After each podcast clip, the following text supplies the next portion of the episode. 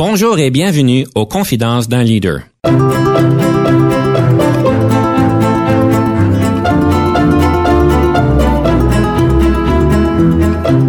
Ici Denis Lévesque, coach en leadership. Nous avons donc l'honneur et le privilège de recevoir en studio des leaders qui ont marqué leur communauté afin d'apprendre de leur expérience et de s'inspirer de leur sagesse.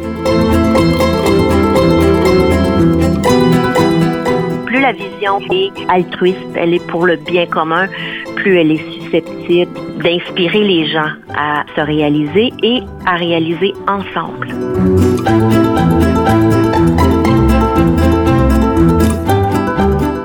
Bonjour et bienvenue à Confidence d'un leader. Aujourd'hui, évidemment, sur la thématique du leadership, nous avons le plaisir de naviguer plusieurs choses. Nous allons parler de leadership collaboratif ou compétitif, lequel est le plus adapté. Nous allons pouvoir, en fait, se pencher sur la question sur comment travailler ensemble pour le bien commun. Qu'est-ce que ça veut vraiment dire? Et on a toute une surprise pour vous parce que le conseil du coach va être différent, va être donné par un autre coach et cette personne va pouvoir nous parler de comment respirer. Oui, vous avez bien entendu comment bien respirer et c'est important en tant que leader, comme tout être humain, de pouvoir bien respirer, surtout quand les moments sont tendus. Pour nous aider, nous avons le plaisir de recevoir en studio Madame Hélène Hamilton, qui est présidente fondatrice de Hamilton Leadership 360, architecte de milieu de travail sain. Bonjour Madame Hamilton. Bonjour Denis, ça va bien? Ça va très bien, c'est un grand plaisir de vous recevoir en studio. Madame Hamilton, je sais que vous avez quand même toute une expertise. Alors, vous êtes coach exécutive et experte en ressources humaines et vous, avez animé, vous êtes animé par la motivation d'aider les dirigeants à réaliser leur vision. Vous vous spécialisez en résistance au changement et vous consacrez votre pratique à accélérer le développement des leaders et l'évolution saine des organisations publiques. Évidemment, vous êtes très active auprès des gestionnaires et des, même des politiciens des municipalités francophones et même bilingues. Vous avez plus de 30 ans d'expérience dans le secteur de la santé, dont 15 ans dans le rôle de cadre supérieur à notre cher hôpital Montfort. Vous étiez à la barre comme vice-présidente des ressources humaines alors que l'institution vivait la crise la plus déstabilisante de son histoire, jumelée à la plus grande pénurie d'infirmières pan-canadiennes qui prévalait durant cette même période. Vous avez une expérience riche, vous êtes une leader chevronnée et vous avez décidé de vous consacrer donc au coaching et euh, d'aider les leaders. Est-ce bien le cas, Mme Hamilton? oui, ça fait beaucoup. Je reçois beaucoup en ce moment. Tout à fait. Alors, s'il semblerait que vous en êtes passionné, on vous reconnaît comme quelqu'un qui fait beaucoup de coaching, même avant de devenir coach professionnel. Alors, je lève mon chapeau en votre honneur. Ah, merci. Merci. Madame Hamilton, on va rentrer dans le feu du sujet. On vous savez qu'on aime toujours parler de questions de perspective. Alors, vous allez nous aider à comprendre compétition versus collaboration. Et si je comprends bien, vous pensez qu'un leader doit être plus collaboratif que compétitif. Je vous donne trois minutes. Absolument. En vous écoutant parler de mon parcours, je réalise pourquoi je veux vous parler de la compétition versus la collaboration. Puis je vais appeler ça des paradigmes. Dans mon interprétation, on est vraiment allé aux limites d'un modèle de compétition, que ça soit, hein, on peut juste regarder dans le sport, c'est évident, on veut gagner, et on a vraiment transposé ça dans tous nos modèles de la société. C'est important de réussir, c'est important de gagner. Pour moi, la performance optimale du leadership passe maintenant, et du leader, en fait, je vais parler du leadership et du leader, passe véritablement par la capacité de mieux collaborer. Pourquoi? Ben pour ça, je vais vous donner un peu la distinction que je fais entre les deux paradigmes. Pour moi, la, la compétition implique un gagnant et un perdant. Dans le meilleur des scénarios, ça implique un compromis, un arrangement. C'est souvent arbitraire. On fait, on coupe la poire en deux. Pour moi, aujourd'hui, c'est rarement un modèle qui va nous amener vers l'excellence, vers des résultats extraordinaires pour moi, la compétition, c'est un peu le nous versus eux. Pire, le jeu versus les autres. Et ça nous amène euh, plutôt à défendre des positions. Puis là, ben, je, vous fais sûrement sourire parce que vous m'avez invité à débattre un sujet avec vous, des perspectives. Évidemment, on le fait à l'amical aujourd'hui, puis on va se relancer. Mais si c'est fait justement dans un esprit d'inclure différentes perspectives, puis là, on tend vers le modèle plus collaboratif, vous savez, on parle beaucoup d'inclusion de nos jours. On en parle, on définit c'est quoi l'inclusion, c'est quoi la diversité. Mais véritablement, je pense qu'on n'a pas adapté nos modèles pour supporter. On se nourrit des principes, mais c'est très difficile d'avoir des modèles véritablement collaboratifs si on ne change pas les modèles qui étaient façonnés par plutôt le modèle de compétition. Je peux peut-être vous donner un exemple pour, euh, c'est un, exemple que je prends souvent. Je viens du milieu des ressources humaines. Vous savez, ça fait des années qu'on parle du travail d'équipe. Hein. J'ai commencé dans les années 89, qu'on disait c'est important le travail d'équipe. Mais dans les faits, on évalue le rendement individuel de nos gens, que ce soit des dirigeants ou des employés. On fait de l'évaluation individuelle, mais on veut un, excellent rendement d'équipe. Dans cet exemple-là, on voit qu'il y a une dichotomie entre ce qu'on veut. On veut de la collaboration, mais le modèle en place supporte plus peut-être pas la compétition, mais à tout le moins l'individualisation dans le rendement. Je suis curieuse de voir à ce stade-ci, vous réagissez comment à cette euh, vision-là? Je suis d'accord que la collaboration est importante aujourd'hui de pouvoir bien collaborer avec les différentes parties prenantes, que ce soit nos employés, que ce soit nos pairs de travail, nos patrons et évidemment nos clients internes, externes. C'est une chose bien importante, mais je pense comme toutes les, euh, les personnes qui me connaissent bien vont dire ça dépend du contexte, parce que je pense que la compétition a quand même sa place, mais il faut qu'elle soit bien visée, cette place-là. On parle de compétition, plusieurs niveaux. On va parler de compétition contre nous-mêmes en tant que leader. Ceci nous permet de pouvoir s'assurer qu'on est de mieux en mieux en tant qu'individu. On sait que la performance individuelle du leader peut affecter évidemment grandement les équipes, alors de devenir un meilleur leader. On va penser à, à la personne qui court des marathons. Évidemment, ceux qui le font pour le plaisir, eux, souvent peuvent être compétitifs contre eux-mêmes pour avoir un meilleur temps, pour pouvoir mieux courir, pour pouvoir mieux avoir euh, une question de pouvoir de l'hydration et de pouvoir bien manger durant le marathon et on sait que c'est tout un défi. Y a la compétition versus nous-mêmes pour s'assurer qu'on est la meilleure version qu'on peut être et on sait qu'en tant que leader, quand on est la meilleure version de nous-mêmes, évidemment tout va mieux pour tout le monde autour de nous. Je pense aussi qu'il y a des questions de compétition parce que quand on parle de au niveau privé où est-ce qu'il y a des marchés compétitifs, les entreprises doivent en fait faire compétition contre les et dans certains marchés, ça peut être aussi une question de vie ou de mort.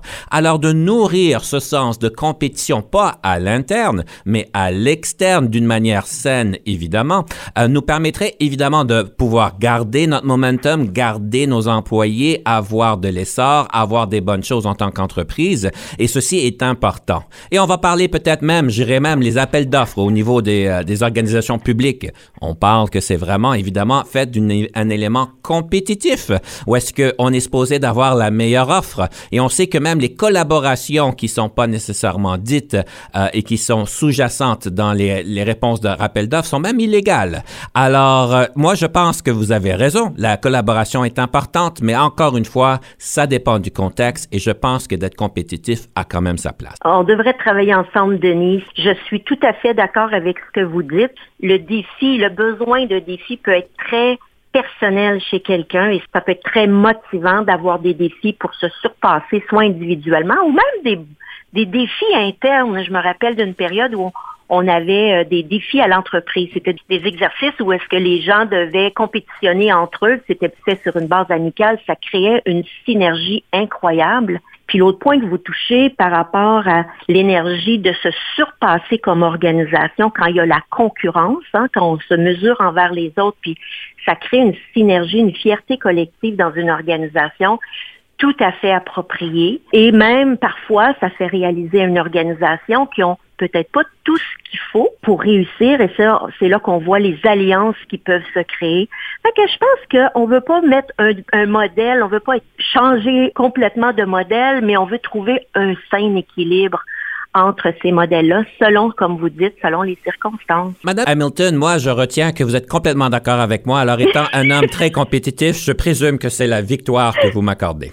Vous gagnez, vous gagnez. non, non, c'est tout pour le plaisir. On collabore ensemble. Et dans l'esprit de collaboration, Madame Hamilton, j'aimerais vous inviter de nous présenter votre première pièce musicale. Pour moi, la, la, prochaine, la pièce musicale que je vais vous présenter, pour moi, elle m'inspire la collaboration. C'est une pièce de Zaz. Le titre, c'est On ira. Pour moi, ça inspire le mouvement.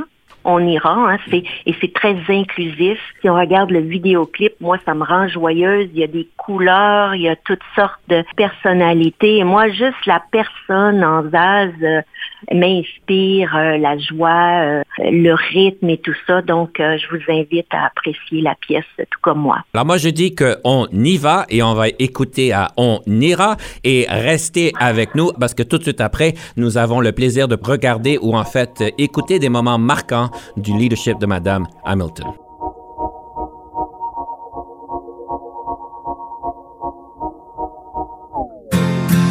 On ira écouter Harlem au coin de Manhattan, on ira rougir l'été dans les souks à Amman, on ira nager dans le lit du fleuve Sénégal. Ici Denis Lévesque. Si vous cherchez l'excellence en leadership, nous sommes intéressés à vous parler. Venez nous visiter à solutionoptigestion.ca.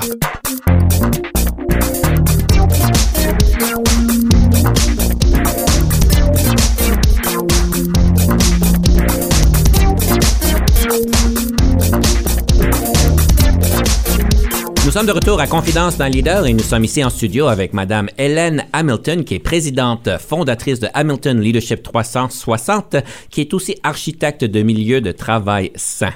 Madame Hamilton, c'est un segment important pour moi parce que je vous invite toujours de faire une réflexion sur ce qu'on appelle en anglais le leadership timeline. Alors, les moments marquants qui ont su marquer votre leadership, je sais que vous avez plusieurs moments que vous voulez nous partager. Ce que j'aurais le goût de dire, c'est que cet exercice-là que vous m'avez demandé de faire est absolument puissant. Je l'avais jamais fait. Je vais même m'approprier, si vous me le permettez, cet exercice-là avec mes clients. Mhm.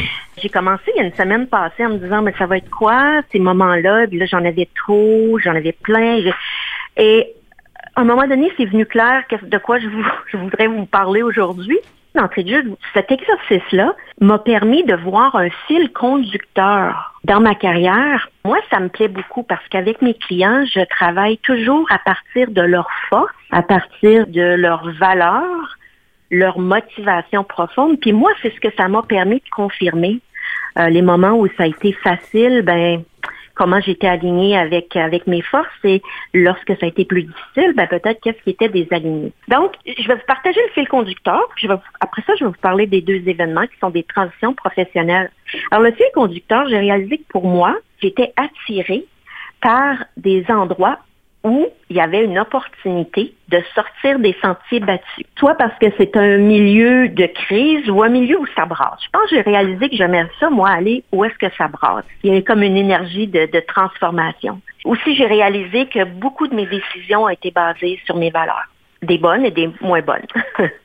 Mais comment, à quel point mes valeurs ont été, ont été forts euh, dans ma vie. Donc, rapidement, je vais mettre en contexte les deux situations. La première, c'est mon premier emploi. J'avais 23 ans et j'ai eu la chance qu'on vienne me chercher à l'université par une équipe. J'ai en fait c'est l'équipe de relations de travail de l'hôpital de Hall il y a pas mal longtemps. Et ces gens-là, euh, il faut se mettre en contexte que dans les années 80, pour travailler en relation de travail, on disait que ça prenait des tempes grises. Mhm. Et c'était souvent un milieu masculin. surtout dans le milieu des hôpitaux, c'était un milieu où est-ce qu'il y avait euh, des, des le, un syndicaliste de plus de combat. Hein. C'était la période post-industrielle et, et là, on, est, on défendait des positions, plusieurs différents syndicats. Là, on, on voulait des personnes matures. Ben, généralement, on choisissait des, des gens qui avaient beaucoup d'expérience. Moi, j'ai eu la chance d'avoir des gens qui ont vu une autre façon de faire les choses. Ils ont dit, il y a une opportunité pour transformer les relations de travail. Et donc, j'ai été embauchée. Ça a été une grande école où est-ce que j'ai réalisé que quand on permet aux gens de se parler, soit à partir d'un grief ou d'un problème, quand on réunit les gens, souvent on voit que l'incident ou la situation qui a créé le, le conflit, ben, c'est accessoire. Hein, c'est que les gens ont oublié d'arrêter de se parler ou de s'attarder à des choses importantes. Alors, en pensant ce parcours-là, j'ai été fascinée à quel point on a fait des choses différentes.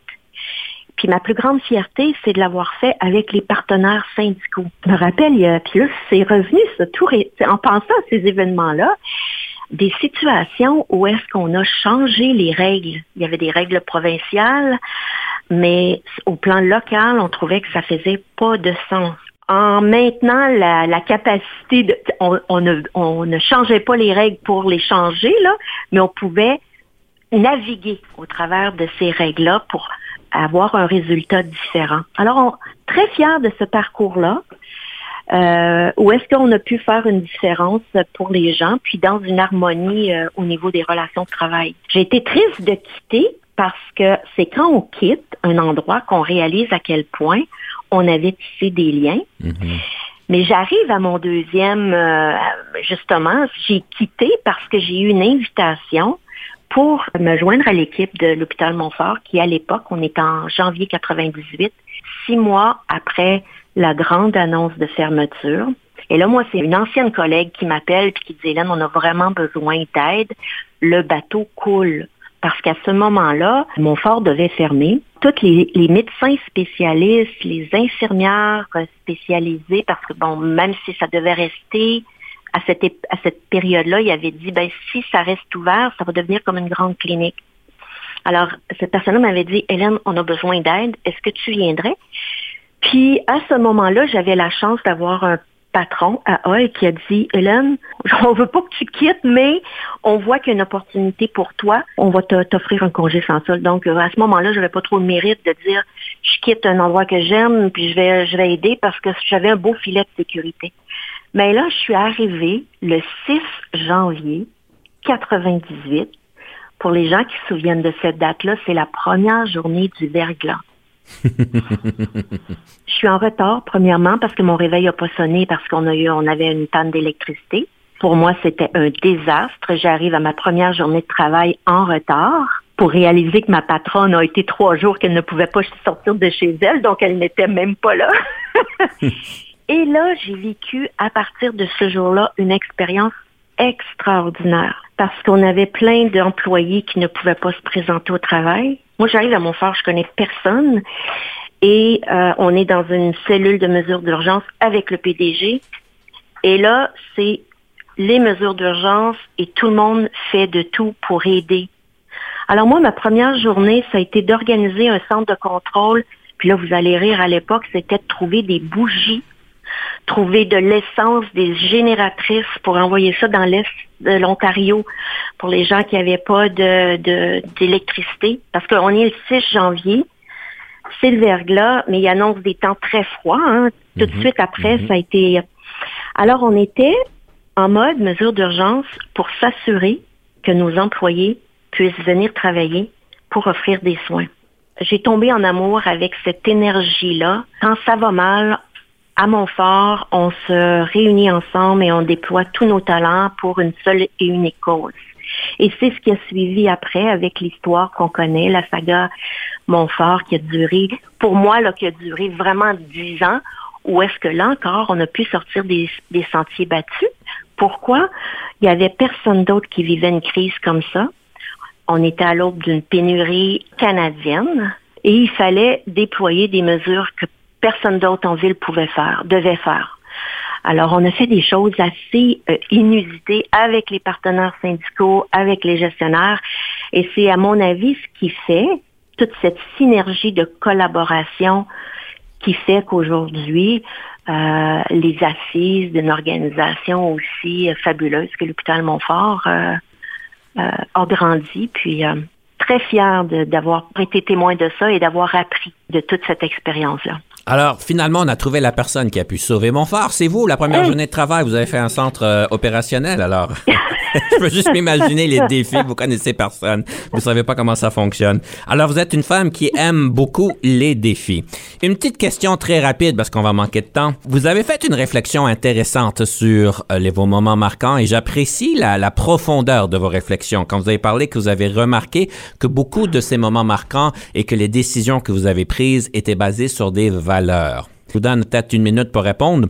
Ayant pris cette prise de conscience-là, comment est-ce que vous pensez que ça va affecter la manière dont vous allez vous présenter, faire vos affaires, interagir avec les autres, prendre vos décisions dans le futur? En réalisant à quel point nos valeurs sont importantes, puis là je parlais pour moi, parfois ils m'ont amené à faire des, euh, des interventions tout à fait justes, dont je suis très fière mais parfois, ça m'a amené à, poser des actions plus en réaction. Donc, on va appeler ça des réactions à un événement qui, qui, qui nous plaît pas. On crée pas avec ce genre de réaction-là toujours le résultat qu'on veut. On le fait pour une bonne raison parce que c'est notre valeur, mais on n'a pas le résultat qu'on souhaite. Donc, moi, la prise de conscience, c'est que ça vaut toujours la peine de comprendre pourquoi on réagit et qu'est-ce qu'on veut vraiment atteindre pour voir si on prend, on prend un pas de recul pour mieux agir Mhm. dans la circonstance. Souvent, on va parler que nos valeurs sont importantes pour prendre nos décisions. On devrait les suivre. On, on met beaucoup d'emphase en leadership sur ce concept-là, mais on parle très rarement que nos valeurs peuvent nous faire réagir de certaines manières que selon le contexte et peut-être pas la meilleure réaction du moment, euh, selon évidemment ce qui se passe. Alors, vous nous amenez à un bon propos que je vais laisser nos auditeurs à en fait écouter et, et réfléchir et mûrir là-dessus. Ayant dit ceci, je vous invite de nous présenter la prochaine pièce musicale que je pense qui est très appropriée vu qu'on parle des domaines de l'hôpital. Je vais vous présenter la, la pièce musicale de Grand Corps Malade, dont le titre est À l'école de la vie. Premièrement, j'adore euh, Grand Corps Malade parce que je peux écouter les paroles. Sinon, je suis un peu danseuse. J'aime, j'aime embarquer dans les rythmes alors que Grand Corps Malade me laisse vraiment m'imbiber des paroles. Et ça, j'adore ça.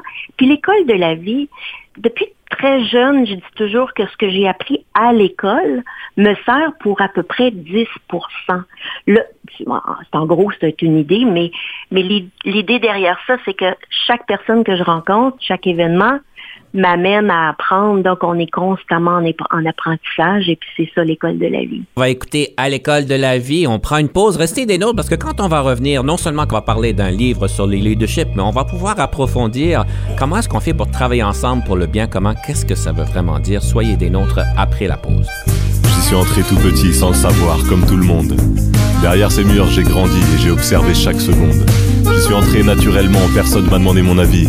J'ai étudié son fonctionnement, ça s'appelle l'école de la vie.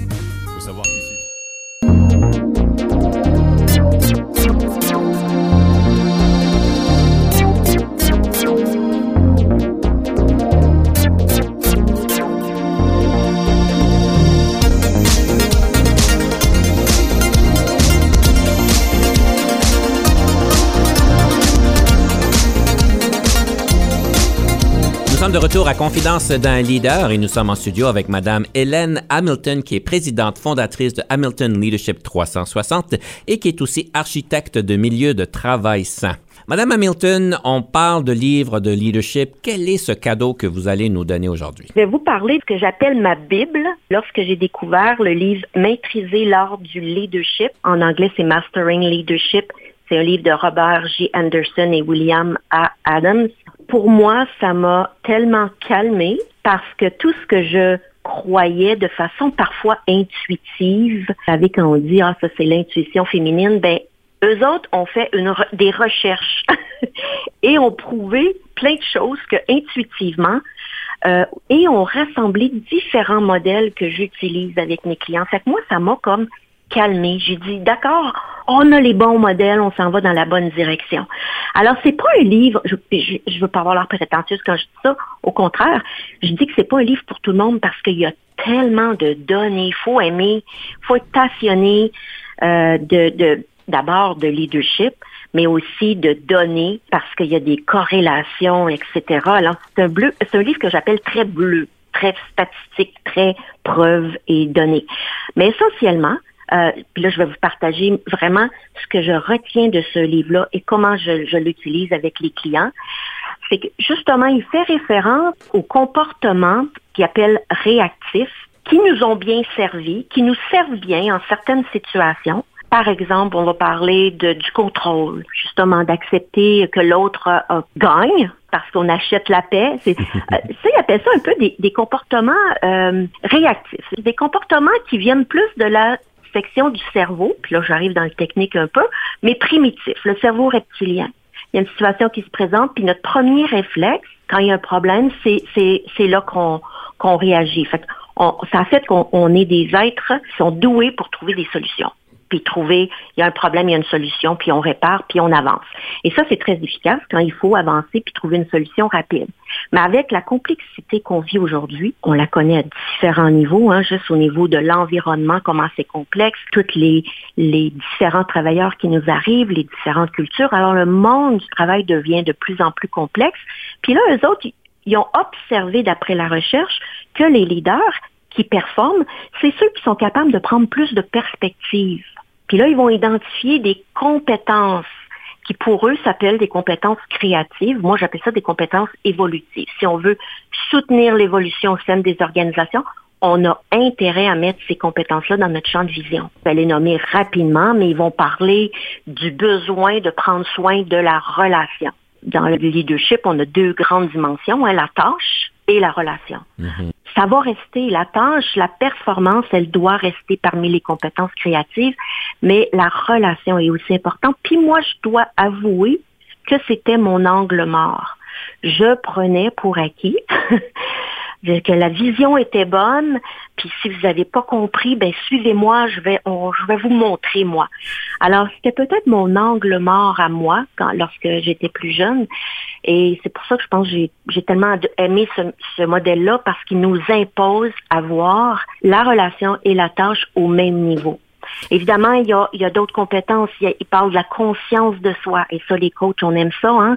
Euh, de, de sa- de savoir qui on est, comment on réagit, qu'est-ce qui nous fait réagir. Et les deux autres, je les aime aussi beaucoup. Il fait référence à l'authenticité courageuse. Et ça, c'est toute l'intégrité, puis le courage de nommer les choses. Et la conscience systémique. Donc, au-delà de notre rôle, de notre tâche, quel est notre impact dans notre milieu?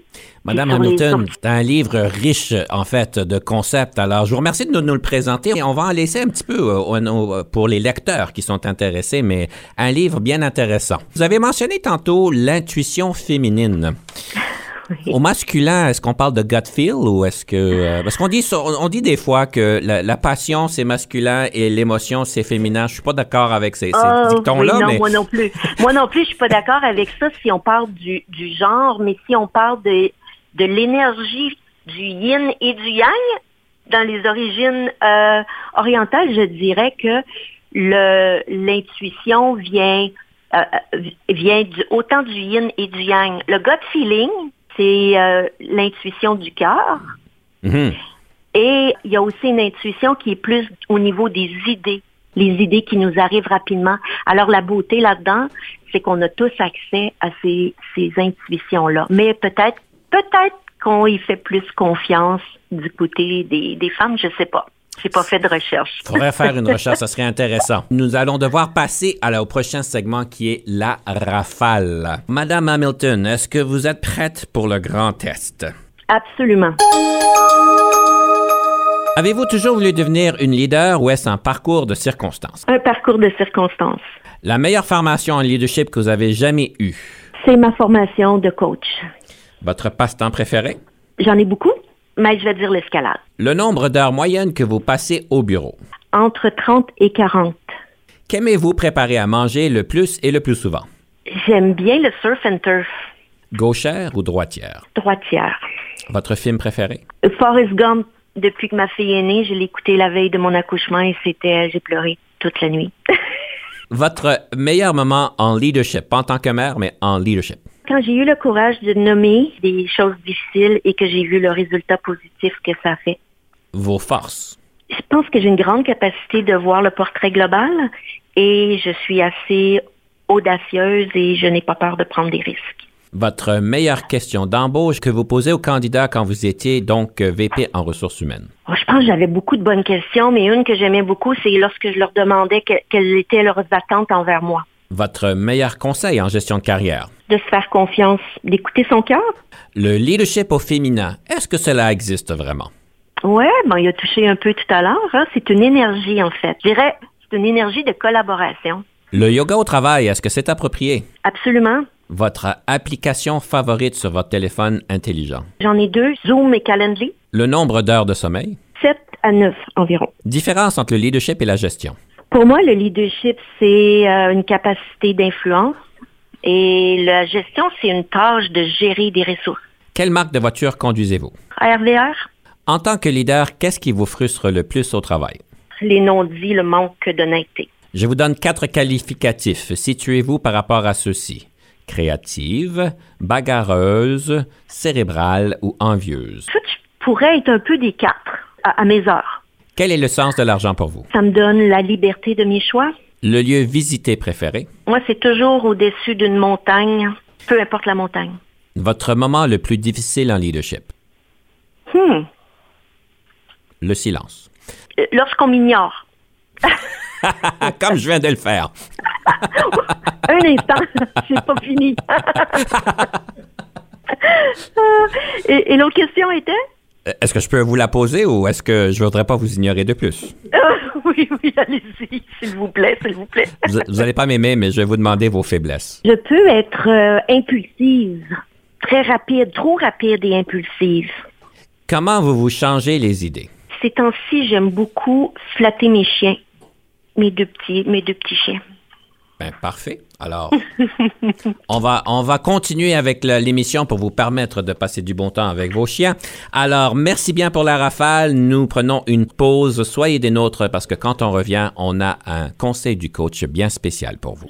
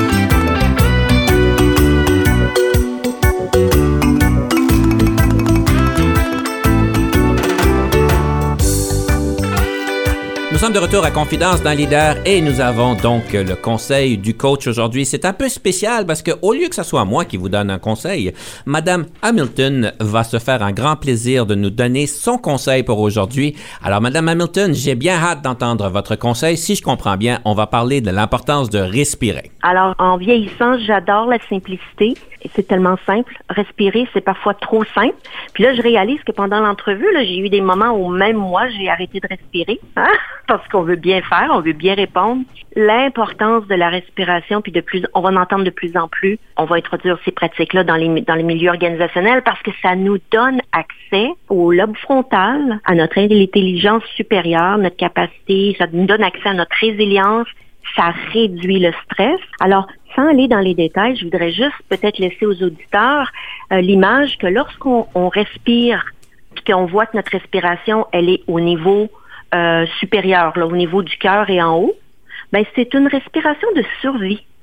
On est à la tâche, on veut performer, et ça, ça utilise beaucoup plus d'énergie et ça fait monter des hormones comme le cortisol, puis ça nous donne pas accès à notre cerveau supérieur qui est le néocortex. Alors que si on descend notre respiration dans l'abdomen, et parfois c'est deux bonnes respirations, je le fais faire à mes clientes, des fois ils disent j'en reviens pas que tu me fais faire deux respirations, puis toute ma perspective de- vient de changer. Donc le défi que je vous demande de faire, c'est juste de descendre votre respiration dans l'abdomen le plus souvent possible dans la journée.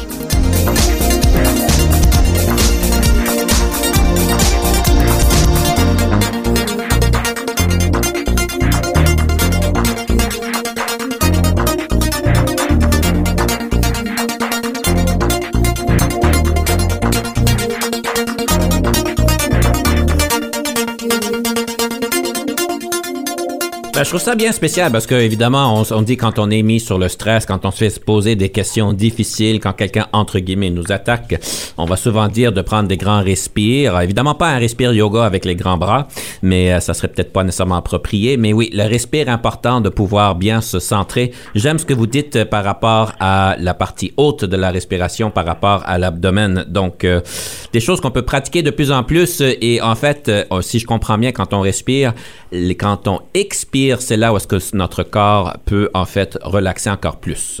Madame Hamilton, ce que j'aimerais faire, c'est de revenir sur la question de collaborer ensemble pour le bien commun. Qu'est-ce que vous voulez dire par ça, de travailler ensemble pour le bien commun? C'est quoi le bien commun? C'est une question philosophique. Je vous donne quelques minutes. Lorsqu'on parle d'une vision, lorsqu'on parle d'une vision organisationnelle, pour une organisation, c'est un peu ça. Hein, c'est le bien commun. Notre vision devrait représenter un idéal qui rejoint tout le monde. Puis travailler ensemble, je pense que c'est pour moi incontournable. Hein. Je reviens au thème de la collaboration. Puis j'aurais le goût de dire que pour y arriver pleinement, puis on va en entendre de plus en plus parler euh, de ce phénomène-là, il faut introduire la confiance, ce qu'on appelle le psychological safety, donc la confiance organisationnelle pour que tous, tout le monde puisse travailler pour dans la même direction. Ça implique d'autres qualités. C'est vraiment plus la vision, elle est altruiste, plus elle, elle, est pour le bien commun, plus elle est susceptible d'inspirer les gens à se réaliser et à réaliser ensemble. Je dirais que c'est facile à dire, sauf que des fois, c'est pas facile à vivre. Absolument. Vous savez, j'étais en, en, conférence en 2009 et si on se rappelle, c'était la grosse crise du, de, des finances à l'époque, la, crise financière. Et puis j'avais assisté à une conférence, puis Henry Mintzberg était là à l'époque, puis il nous avait dit, vous savez, c'est pas une crise financière qu'on vit, c'est une crise de leadership. Ça va prendre un leadership extraordinaire pour justement nous, aider à faire face aux défis qu'on a en ce moment. Ça va prendre un leadership euh, visionnaire, empathique et surtout courageux c'est pour ça que j'inspire les gens à développer leur leadership. Ce n'est pas uniquement les leaders formels, mais c'est, c'est, on a tous un leadership personnel à développer. J'aime beaucoup le concept de leadership partagé. Notre cher M. Mintzberg, on est fiers de l'avoir parmi nous, donc au Canada. Alors, un professeur à McGill. Madame. Hamilton, en tout cas, bien intéressant. Et ce que j'aimerais faire à ce point-ci, c'est simplement à revoir un peu la rétroaction que j'ai reçue à votre égard, parce qu'on a des très belles rétroactions pour vous. Et en fait, une des choses que j'ai remarqué, c'est que plusieurs personnes vous comparent à différents leaders, mais c'est vraiment différent. On vous a comparé à Supergirl, à Winnie l'ourson, à Tigrou, à Porcinet, au Coyote dans Bibi, à la Chenille et même à Charles de Gaulle. On n'arrive pas à se mettre d'accord sur qui vous êtes vraiment. Vous êtes un caméléon, ça a de l'air. Oh, ça me fait tellement rire. J'ai longtemps pensé que j'avais plusieurs personnalités. La schizophrénie à son meilleur. Oui, c'est ça. C'est ça. Alors, c'est quoi que ça vous parle? C'est comment vous réagissez à toutes ces comparaisons-là? Ce que ça me dit, c'est que j'ai touché des gens euh, différemment. Et ça, c'est intéressant. Ce que ça me, en ce moment, comment ça me parle, c'est que je pense qu'on a, euh, bon, on a tous une mission de vie. Et si on est, le plus on est aligné avec nous-mêmes, ben, on va toucher des gens de différentes façons pour les pour les aider, puis on le sait même pas. Alors ce que vous me dites là, moi je l'ai jamais entendu avant, donc euh, c'est touchant, puis en même temps ça me ça me réjouit. C'est parce que je suis inspirée à faire une différence auprès des gens, donc euh, si j'ai pu toucher les gens euh, à une façon qui résonnait avec eux, ben c'est mission accomplie. Ben, tout à fait. Puis on parle souvent de leadership brand. Alors, vous pourriez donc vous promener avec Winnie l'ourson et Tigrou et porciner. Vous savez que ça va donner un, de l'impact. Vous parlez de mission de vie. C'est quoi votre mission de vie? On pose cette question-là, hein, puis on est censé avoir une réponse. Puis moi, je vais vous dire que je l'ai découvert très tardivement. Ça fait quelques mois que je pense que ma mission de vie est, euh, puis là, je le dis tout humblement, je suis un peu même gênée, mais je pense que ce que j'apporte aux gens, à tous les niveaux, peu importe ce que je fais, je leur inspire confiance. Je leur injecte un peu de confiance en eux, en la situation, en la vie en général. C'est souvent ce qu'on me dit après une session ou après un événement. Tu nous donnes confiance. Fait que j'ai comme m'associer ça à l'impact que j'avais. Mais je dois vous dire que je marche pas sur l'eau, là, comme dirait un ancien, un ancien PDG. Je l'ai appris à la dure. J'ai pas toujours eu cet impact-là. Donc maintenant, sachant ça, euh, j'essaie de prendre conscience le plus souvent possible quand je suis comme désaxée. Puis je vous dirais que mon plus grand défi, c'est dans ma vie personnelle en ce moment. vous marchez pas sous l'eau, sur l'eau, comme on dit. Vous avez noyé, vous avez pris votre tête pour respirer un petit peu et vous avez remonté. Alors, c'est bien à voir. Donc, si on a besoin d'un peu de confiance, on sait où aller. J'aime euh, aider les gens dans ce sens-là. Ça fait toute une différence. Madame Hamilton, c'est bien plaisant, en tout cas, de vous entendre parler. C'est inspirant même, je vais vous dire. Alors, euh, j'apprécie beaucoup notre temps que nous avons eu ensemble. On a quand même des balises de temps. Donc, euh, je vais vous inviter à ce point-ci de nous partager une citation sur le leadership. Ça serait quoi la citation que vous nous proposez? Je pense qu'elle m'a aidé à trouver mon, justement, ma mission de vie. C'est Maya Angelou. Je l'ai traduite. J'ai appris que les gens vont oublier ce que tu as dit. Ils vont oublier tes réalisations, ce que tu as fait. Mais les gens ne vont jamais oublier comment ils se sont sentis en ta présence. Alors moi, c'est un peu comme mon mantra. C'est l'objectif vers lequel je tends avoir un impact positif sur les gens. Très belle citation, une de mes préférées. Madame Hamilton, je pense, en tout cas, je parle, je peux pas parler nécessairement de tous les auditeurs, mais vous nous avez bien fait ressentir aujourd'hui des bonnes analyses, des bonnes réflexions que vous nous avez invité de partager avec vous. Madame Hamilton, encore une fois, un grand merci. Je vous invite de conclure l'émission en nous lançant sur cette troisième pièce musicale, ce qui nous permettra de dire au revoir à tout le monde et à la prochaine. La pièce Imagine va toujours rester pour moi une chanson que j'ai choisi la version de Kids United parce que pour moi, les enfants me donnent tellement euh, la joie de vivre. Ils sont notre euh, le, futur. Alors, ils m'inspirent énormément. Donc, je vous invite à l'apprécier tout autant que moi. Merci beaucoup pour ce cadeau. Merci, Madame Hamilton. Et chers auditeurs, on vous invite d'en profiter pleinement. Et évidemment, on se reparle la prochaine fois.